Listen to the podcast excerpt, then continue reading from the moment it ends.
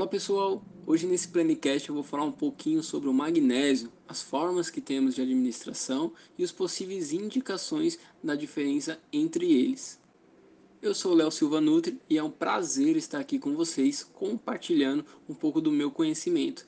Bom, o magnésio ele é um mineral com diversos benefícios para a saúde, né? Então ele participa aí de mais de 300 funções no organismo, agindo como um cofator enzimático, né? Então ele atua em alguns, em alguns pontos importantes. Justamente falando desses pontos, ele atua ali na questão da saúde neural, né? A função cerebral, na redução da ansiedade, do estresse. Além disso, tem papel importante na função muscular no controle glicêmico também, na pressão arterial, saúde cardiovascular, saúde intestinal e principalmente na saúde óssea.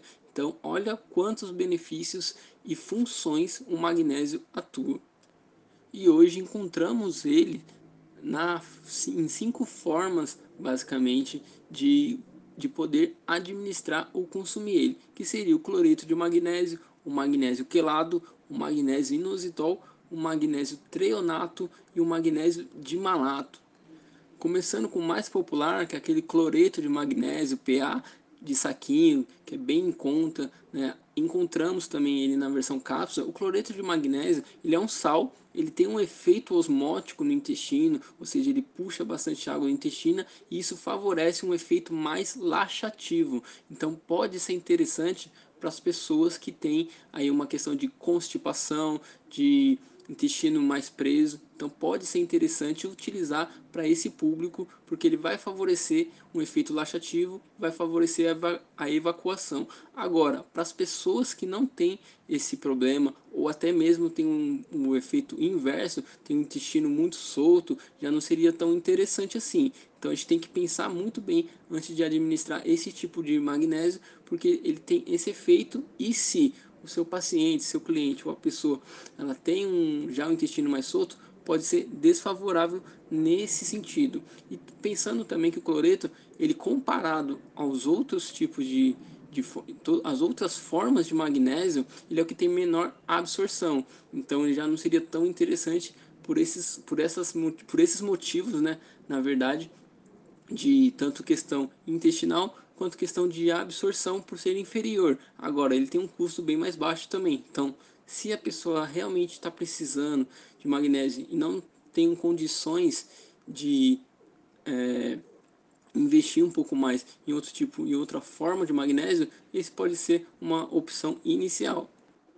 Agora, falando do magnésio quelado ou bisglicinato, né, que é a mesma forma, ele é um magnésio que geralmente está associado ao aminoácido glicina, e isso favorece, isso aumenta a absorção ao atingir as células intestinais. Então ele consegue ser absorvido de uma forma muito eficiente e consegue estar em grandes concentrações na corrente sanguínea.